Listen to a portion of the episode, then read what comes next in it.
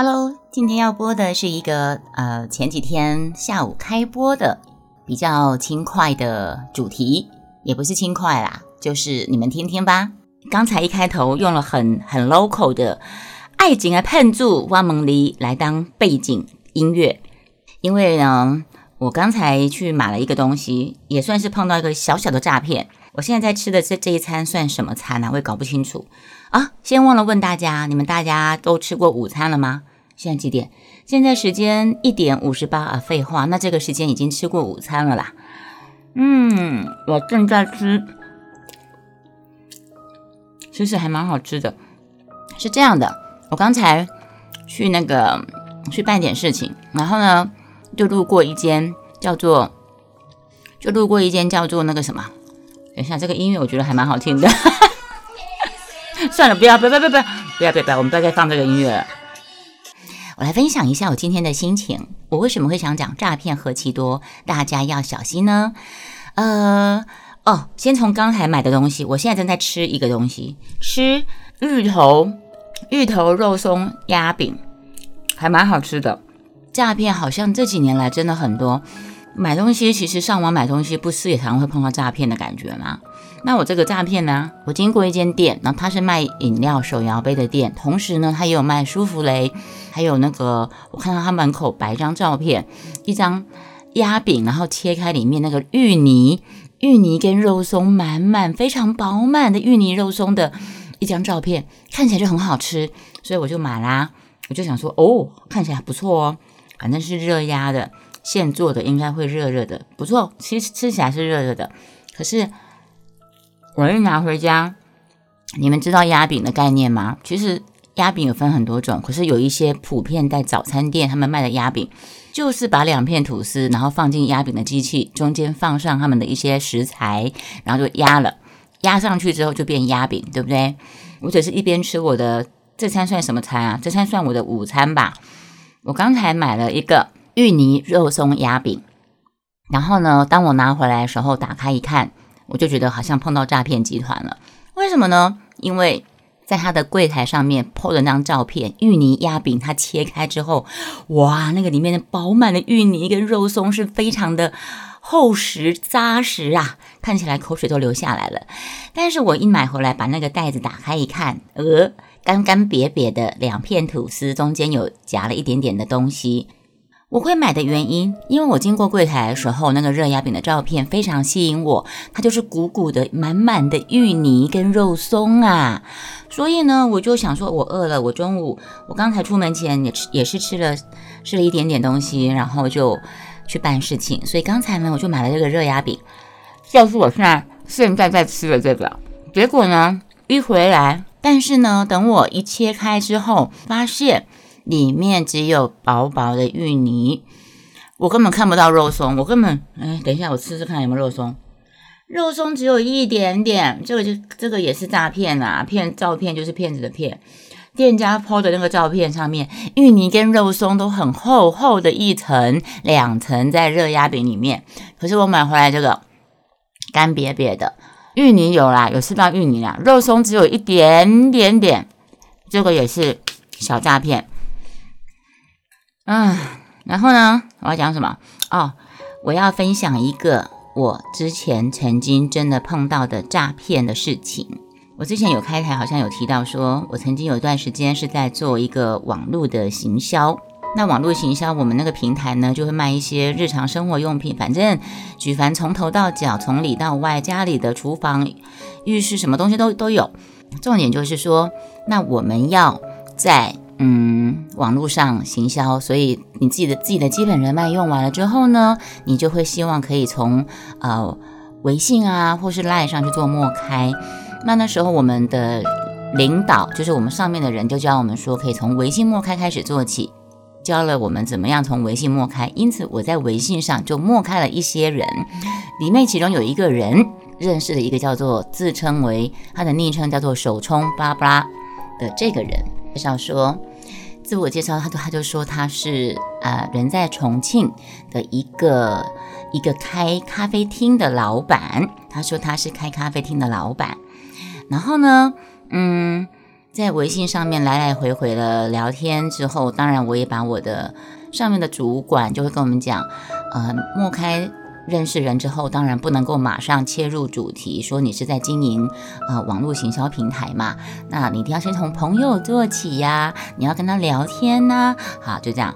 所以呢，我们在网络微信默开之后，当然就会跟他嘘寒问暖啊，早晚道早啊，晚安早安，那你现在吃饭了没啊？什么什么之类的。好了。慢慢的，当然也要切入主题嘛，也不能花太多时间在这些地方。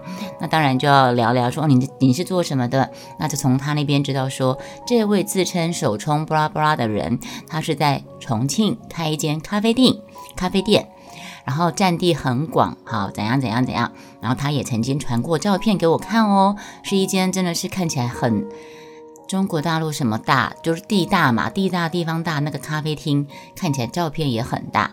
好，但是照片里面并没有他这个人的大头照里面的这个人，大头照当然也是经过美图之后的照片，看起来还可以，OK。因为他他那个咖啡厅经营了很多年之后呢，小有规模。那因为咖啡厅太大了，又另辟了两个房间、三个房间，一个很大的空间做什么？然后请了几个那个美容小姐帮人家在做美容、美体按摩、做脸、做身体的按摩。也就是说，这位自称手冲的人呢，这位自称他是在重庆开咖啡厅，然后又同时又是美容美体老板的这个人，就跟我说他是做这样一个工。做，我一开始讲了，我们默开的目的就是要推广我们的网络行销平台嘛，对不对？我们想要让更多人知道我们这个平台的东西好用又便宜嘛，所以我当然也希望可以提供一些呃让他试用的，这个是我自己个人的做法，这个不是我们公司的做法，但是是我自己一开始我就是抱着这种，嗯。后康到修博这种方式来来分享我的平台，因为我的一个很基本概念是我自己用了觉得好用才会分享，因为你这样讲出来的东西才会是真感情。后来终于也是有约见面，因为那个人从自称在重庆的这个手冲，他就有一天他就说哦，那这样好了，那他也了解了我我我们公司销售的平台是卖什么样的产品，他就说哎，我很有兴趣哎。呃，因为毕竟我是在做美容的嘛，那我美容媒体我就会有需要美容媒体的一些产品，刚好我们都有啊，所以他说，那你可不可以拿拿一些给我试用？那我说好啊，没问题。你什么时候回台湾呢？所以呢，他就跟我约了一个时间，我们就正式见面。在见面之前呢，我们都是从微信上联络，对，就从微信上面联络。好，然后呢，我喝一个水，我现在在吃我的应该算是午餐吧，买了一个。也算是我自认为是诈骗的 芋头肉松鸭饼，因为它里事实上里面的芋头芋泥一点芋泥比较多啦，可是我根本几乎看不到肉松。然后就来到了这个人跟我碰面的时候，我们约在松山的星巴克见面，约在松山星巴克见面。你知道吗？当这个自称手冲的这个人出现在我面前的时候。我第一个念头是我好想闪人呢，我好我好想闪人。我第一个直觉觉得，我直觉这个人是他样子让我觉得他不太像他自称的咖啡厅的老板，或是做呃美容媒体的老板。可是我就已经约了嘛，见面了也打招呼了，那只好进去星巴克喝咖啡啊。那点了咖啡之后，我到洗手间去，我就发赖给我的我的领导，我就跟他讲，我说我觉得这个人感觉不是好人。我是这样说，然后我林老师跟我说：“你都已经去了，你就聊聊再说嘛。”而且他的直觉，因为我会把我们两个对话的截图，呃，我们平常聊天的讯息，他跟那个老板，他自称老板的这个人，他提供的讯息给我的领导看。那的领导他他当时是认为说，他觉得他他应该是真的，所以他呢他他就跟我说：“所以你给这个老板给他试用品，也不要太小气。”呃，因为如果他真的是老板，他真的是一个美容媒体，又是咖啡厅的老板的话呢，你给他的分享的东西越详细越齐全，对于我们拓展我们的网络行销、我们平台的东西是会有帮助的。因为他如果真的是需要这些东西的话，那我们对东西有产品有信心，那他应该就会是一个，呃，就应该是会一个不错的一个一个客户。然后我们就见面聊，然后他就跟我说了，他就聊他为什么会从台湾去到重庆呢？他一个人，为什么他一个人呢？这个老板他就讲了，原本在花莲有一个美好的家，有老婆有小孩，有两个小孩。后来呢，他们好像举家搬到南投，在南投那边。可是后来不是九二一大地震？哎，其实我有点错乱，是九二一地震造成的南投南投那边土石流吗？反正就是有一年南投不是很严重土石流吗？总而言之，言而总之，他告诉我，他的家庭是在他的老婆跟两个孩子，就是在那次土石流的时候被淹没了，被土石流淹没，葬身在那个土石流当中。然后他一个人可能哦，他有说他原本在台湾，他是在做水泥、水泥这样做工程的。他讲的是做说他做工程的，在帮人家做呃建筑方面的东西。他本来是那样，他这样讲的时候，我就比较稍微收放心了一点，因为他的样子，为什么我第一眼看到他，我会觉得怕怕的？我觉得他不是老板，他我觉得他样子不，我觉得他的气质样子不像是开咖啡厅的老板，更不用更不像是开美容院媒体美的老板，他的样子很像做投资的。对，其实我我可以这样说，哦，第一次见面的时候，他还稍微有稍微是有穿着好，呃，整齐一点来跟我见面，但是他的样子，人的样子跟那个气质是不会变的。所以当时我第一眼看到他的时候，我会觉得，我会觉得怪怪的。但是我的领领导，我我我的上面长官跟我说，没关系，你就。聊聊见见，好，那他跟我聊天当中就告诉我了他的故事。他为什么会一个人只身到四川去打拼呢？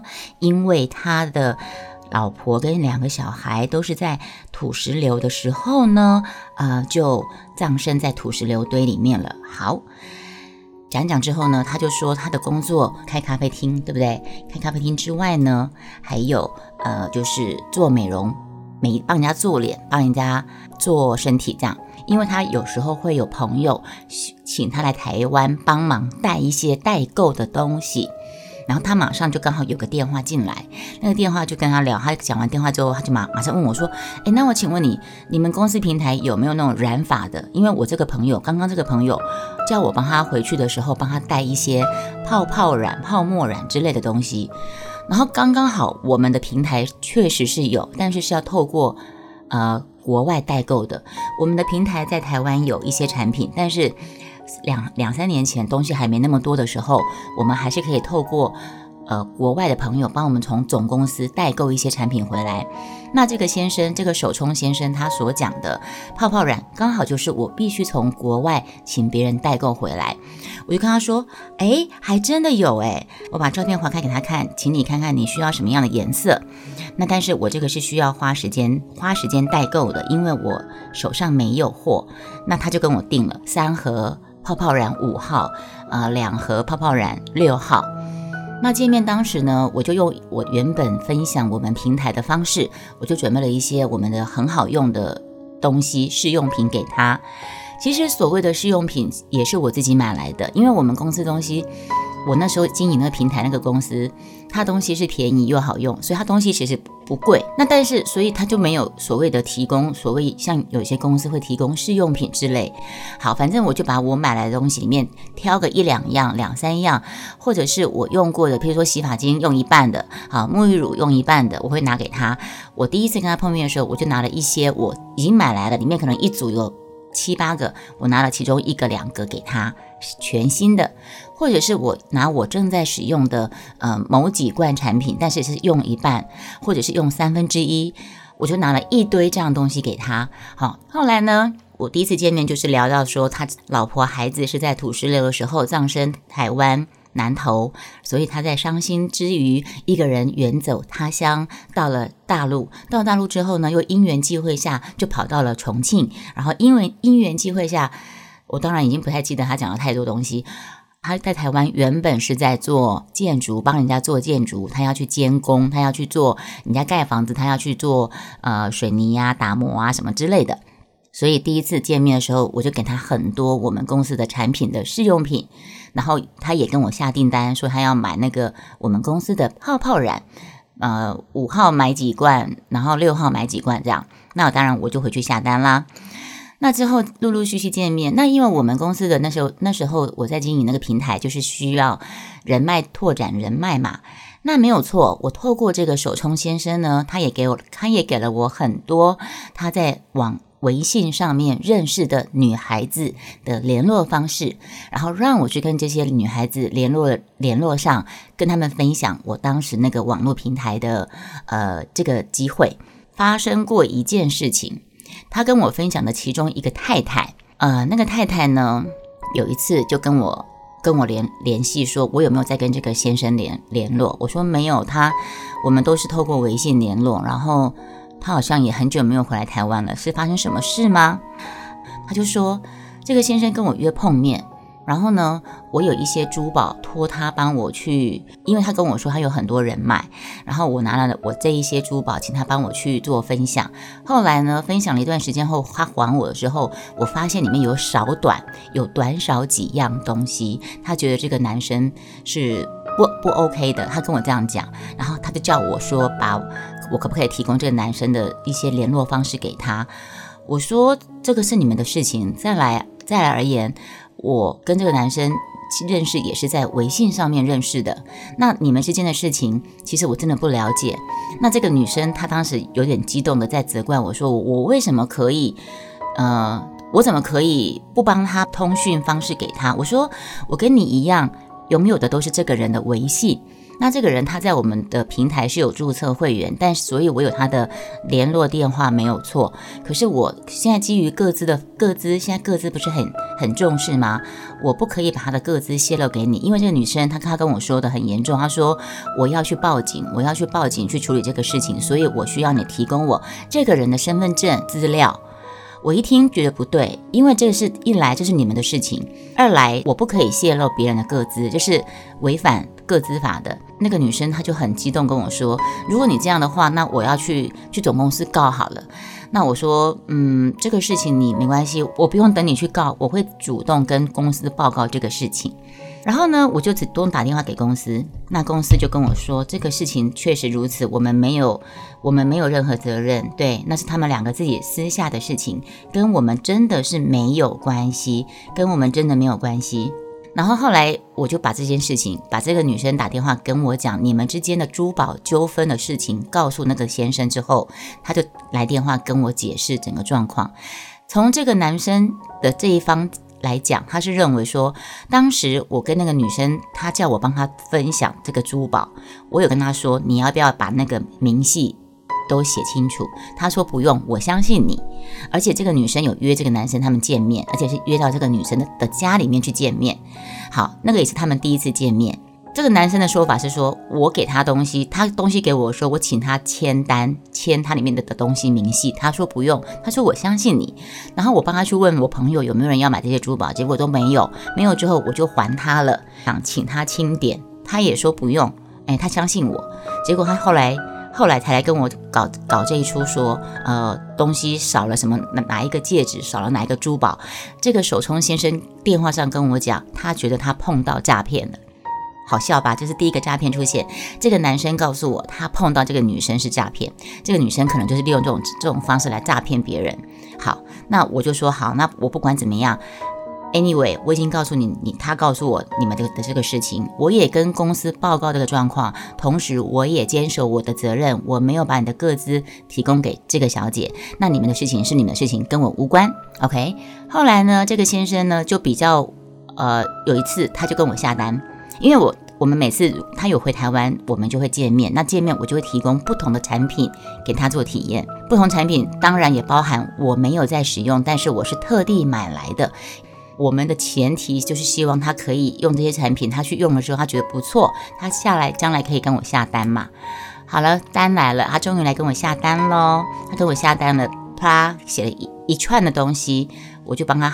我说好，那那请问我下单我要怎么给你呢？他说你就帮我下单之后，我下次回台湾，我下个月会回台湾，我们再约碰面，我们约面交，我把东西给你，你把东西给我，我再给你钱，然后我就帮他下单了。因为我们当时做那个平台的时候，就是有下单就可以有积分嘛，有积分你就有机会可以领到回馈奖金嘛，就是这样。所以每一个下单都是会让我们很开心的事情。反正第一次他下的单，我都下了好几千块吧，五六千块有吧。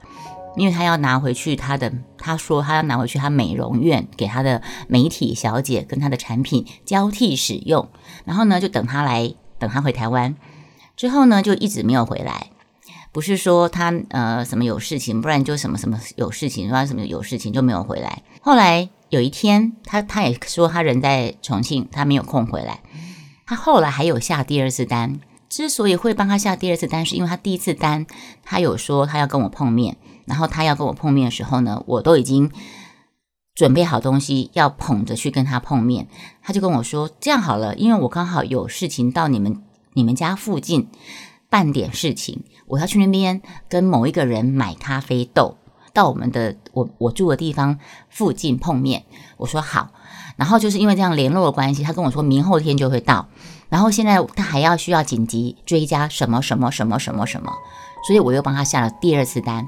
然后这样他说好，那这样的话两两笔单的东西可以一起拿，可以一起拿。所以我就跟他说好，那没有问题。当时在一头热的想要好好的经营那个平台的时候，再加上我上面的人一直跟我说，他觉得他是真的，他觉得他是没有问题的，然后我就下了两次单，一次五六千吧，一次三四千吧，哈，好，那东西就一直放着，等到他约定好的时间。他跟我说，他那边有事情，他回不来，他没有办法回来，东西还是先寄放在我这。然后在这个过程当中，他还有说哦，他说，哎，我在你们那个附近啊，就是我家住的附近，他其实有去看一个房子，嗯，他有去看一个房子，哦，不是看房子，这个时候说，我要先跟你们说，我碰到他，无意中碰到他是什么情况。有一天，他人告诉我们在微信联络，他说他人还在重庆，还在忙公司的事情。呃，公司的我因为上次跟你订了一堆你们的你们的产品的货，我跟我们的小姐讲说，呃，目前在合作的那个呃护肤产品的货就不要进了。所以当时呢，他不在台，他人在台湾的时候。那个另外一个另外一个护肤管道的人把货送过去，可是因为他人不在重庆，所以小姐就把货给收回来了，就就把货给收下了。但是因为他已经答应我要买我的货，所以呢，他就必须呃急忙的赶回去重庆处理这些事情，所以没有办法跟我见面，没办法跟我交货。然后他就回去之后，那时候我就跟他说：“你可以拍一下你们你的美容照片给我看嘛。”然后我还特地，我还故意问他说：“哎，那个老板，我有个朋友，他这两天要去重庆玩，他很喜欢到处去喝咖啡，你可以把你咖啡店的名字、住址发给我吗？”他也有发给我一个咖啡店的名字，然后他也有录呃他们的美容室的一个用用视频、用影片拍给我看，传给我。可是里面都没有他，里面都没有他，照片里面没有他，影片里面也没有他。所以好，那我说我我碰到他是怎样？他不是跟我讲他回去处理这些事情吗？他不是告诉我他人不在台湾，所以没有办法跟我面见面，跟我拿货给我钱吗？给我货款吗？那天我坐火车从我们火车站下来，我远远的看到前面有一个人，他的背影就是那个人，可是他的穿着。是工人，是水泥工人，全身脏兮兮的水泥工人的打扮，全身脏兮兮，水泥工人那个鞋子都还有泥土啊，然后呃弯腰，他的他的样子就是有点弯腰驼背的，然后人是晒得黑黑的，瘦瘦干干的。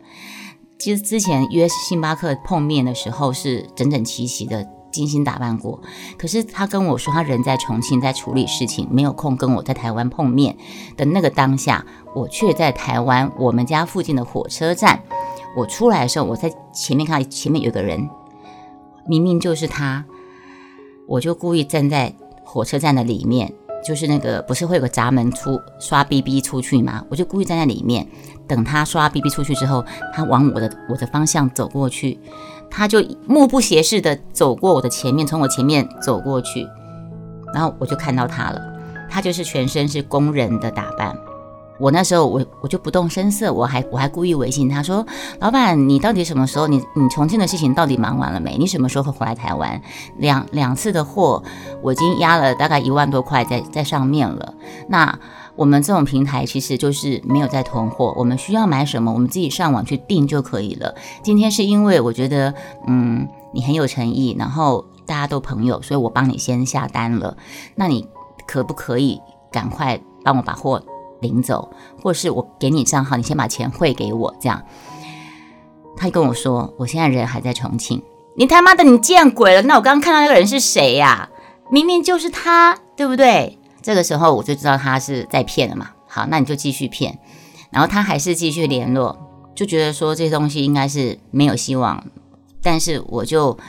之后有朋友要买什么东西，我就从那一堆东西里面先先去消化给人家，我就没有再傻傻的等着他来把那些那些货领走。所以呢，那些货也还好，因为毕竟都是日常生活用品。我又有第二次，我在我们去我们的黄昏夜市买买菜做晚餐的时候，我从车站这一头要下楼梯要走到黄昏夜市的时候。我看到有一个人坐在广场，在划手机，穿着打扮也是像工人，就是他，他就坐在那边，我就走过去，我也是闷不吭声的，我也没有叫他，我也没有叫他，然后我就走过去黄昏市场买菜，买菜，我再走回来，他已经不见了，对，所以我知道这个人好像经常在我们家那个附近出入。我就装作不知道，装作没看过他，我就故意问他说：“哎，大哥，你你最近有回台湾吗？”哦，然后他就说：“哦，有，我最近有回台湾，因为呃，我之前不是跟你说我是在做工程的吗？那我工程有一个兄弟，他后来中风了，那他接了一个 case，他在那个板桥，他那个兄弟在板桥，他他接了一个 case 之后，他结果后来临时中风，半身不遂，所以呢，他需要我帮他做后续的，把他的事情接手过来，所以我最近这段时间我回来台湾了。他这样一讲。我好像又稍微解除了一点点他是骗子的这个疑虑，好吧？那他这样的解释，他要去工地监工嘛？那他本身就是做泥水土、泥水匠、泥水匠的这种起家的嘛？那他又是帮他的以前的老好兄弟去处理善后，所以呢，我一些的疑虑就好像有点打消了。但是那些产品，我一样是。就会三不五时问他说：“哎，老板，你那些东西什么时候要？因为我已经有些东西都都都先慢慢先卖出去了。如果你有要，他再跟我说。我已经不太抱希望就对了。但是呢，还是想要维持的这个关系，不要把关系搞得太太糟。因为很多事情真的都不知道后来会怎样。结果呢，他就跟我说了一件好笑的事。他跟我说。”我在你们家那附近呢，我我后来去看房子了，因为我觉得我好像需要，我好像常常需要来往板桥，然后还有你们住的那个那那附近，所以呢，我现在目前正在看房子当中。我后来是在想，他这样的说法可能是在为之后我如果在黄昏市场前面的广场看到他，或者是在我的火车站里面看到他，都不意外，他就是住在这边，之后人就消失了。对啊，就是这样。之后人人就消失了，微信也都已读不回，然后他那些货就当做没没发生过这件事情。嗯，可是呢，我其实我事后还是陆陆续续几次在火车上看到他。我曾经在台北车站，我看到月台前面有一个人，我就从背后我一直跟，我一直跟。跟跟跟跟跟跟到他火车上火车，但他好像知道我在后面，所以他一直没有停。我们在那个火车站要要上火车，不是你应该是暂定一个位置，等火车停了之后你就一个门上去吗？他不是哦，他是火车已经要进来了，然后他就在月台上，他似乎看到我还是我不知道，他就一直往前走，我就在后面一直跟，我就一直跟，我就是要跟他同车厢。我就是想要站在他面前，让他看到我，看他会什么表情。我一直跟他一直走，后来火车停了之后，他从前面上车。那因为我旁边很多人，我就想说啊，算了，这次先饶过他吧。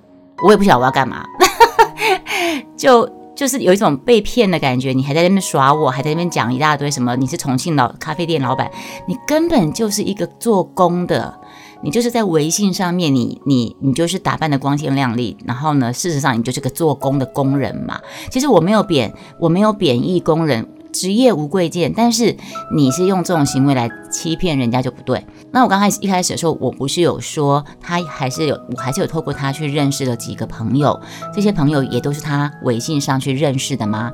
那就有一个在板桥一个百货公司的姐姐，我有去跟她分享东西，她也买了几次的东西，她就曾经跟我说过一句话，她跟我说：“妹妹，你不要太单纯了，人心险恶。”你认为那个人看起来像开咖啡厅的人吗？他就跟我这样讲，我就说你看过他吗？他说他有一次有回台湾来，他自己自称他回台湾来，他就故意约他见面，他就故意约他说，呃哦是这样子的，那个姐姐她跟我买了一套产品，但是她皮肤不适合，那我跟她说你不适合，你可以退给我没有关系，但这个姐姐说没关系，我放着我有用处。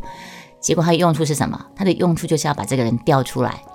他他就跟我，他后来跟我说，我后来有他跟他联络嘛，他就说他呃跟我买了一套产品，他皮肤不适合。那老板，你不是咖啡厅里面有在帮人家做做脸做做身体吗？那这套送给你好了，你来跟我拿。当时那个老板跟他说：“你你用寄的给我，我我给你一个台湾的住址。”我跟你说，那时候他跟我在联络的时候，他还不跟我说他台，他跟我说台湾没有住址，他都住饭店。他说他都住基隆的长荣长荣饭店。呃，百货公司姐姐跟我说，他怎么他就是跟他说：“你过来跟我拿东西。”百货公司在板桥的一个远东大圆板，你过来找我拿。那个姐姐说，那个人一来，我看到他那个样子，我就觉得他根本就是骗子。那个姐姐就把那个男生把那个自称手冲布拉布拉的给封锁掉了。讲最后一次就好了，最后一次的经验，最后一次我觉得我我很故意的。有一天应该是最后一次碰到他了。有一天我也是在坐火车，然后我出火车，我就看到他走在我前面月台的地方下楼梯。你知道我多故意，我就一直跟着他，我跟很紧哦。然后我手机打开，我录影，我就录着他。等于说他在前面走，我在后面跟我们 B B 同时那个悠游卡 B 的火车站出站，B B 出站之后，我跟在他后面，他就走很急，走很快，一样是他那个工人的打扮，然后拎着包包，然后工人打扮一样是往那个黄昏夜市那个方向走，他走很快，然后我也跟得很快，然后我相机是开着录影，我就录他的背影，然后他走到一个柱子的地方，他停下来。停下来，低头划手机，我就就走过去了。我走过去之后，我再回头，我再回头从他面前，我站在他面前，我录他，故意站在他面前。他以为他停下来打手机看手机，我就就摆脱我了的跟踪，对吧？可是我回头，我故意回头走到他面前，我就在他距离大概两公尺的地方，你在柱子那边划手机看手机，前面两公尺地方，我就拍，我就录他。录完录录，他就东西，他就把手机收起来，就继续头低低的往前走，我就结束。然后我就传给那个姐姐。其实我呃在我们车站附近拍他已经拍过两次，台北车站拍过他一次，然后第三次就是我录影，这些我都有传给那个姐姐。你太单纯了，太容易被骗了。然后末了，那个姐姐还跟我讲一句话，同样的，你也不要太相信我。我突然觉得毛骨悚然，你知道？那个姐姐就跟我说：“同样的啊，你也是不要太相信我啊。”对，所以呢，嗯，对呀，嗯，所以呀，诈骗很多啊，所以我这个算小 case 了。OK，谢谢你们现在在台上陪我的朋友们，我不知道还有谁。那现在时间到了两点五十二分，希望你们大家都能够。